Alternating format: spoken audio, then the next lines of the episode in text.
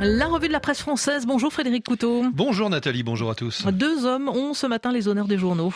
Oui, tout d'abord, Laurent Berger, le secrétaire général de la CFDT, a annoncé hier au journal Le Monde qu'il quittait ses fonctions et qu'il laisserait sa place le 21 juin prochain à Marie-Lise Léon, actuelle numéro 2 de la Confédération.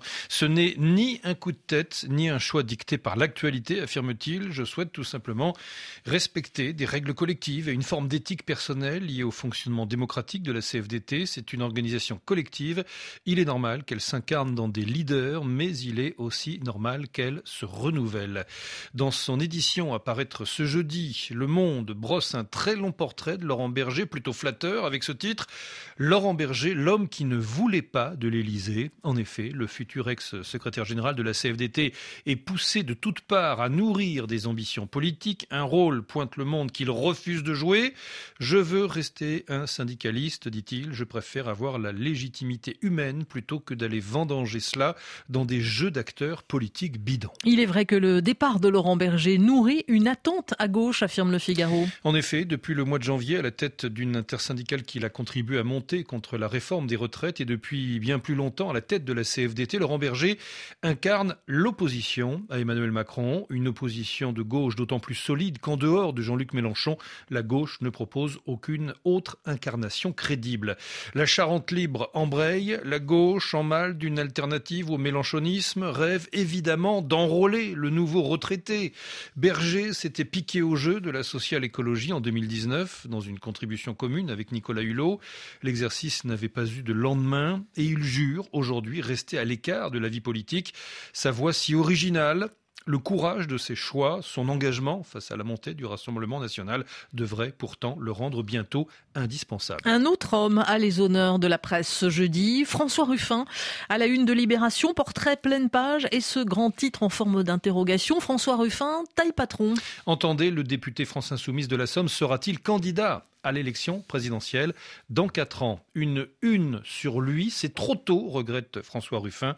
Le député de la Somme aime la course, pointe Libé. Il sait que c'est rarement celui qui est devant au début qui finit par gagner, mais à force de sortir son nez du peloton, il commence à se faire remarquer, estime Libération. À gauche, son nom résonne un peu partout. Beaucoup l'imaginent déjà en candidat commun. Alors, l'intéressé, affirme Libération, travaille avec une petite équipe et des élus locaux à rendre crédible sa candidature Rien n'est encore officiel, mais Libération applaudit d'ores et déjà.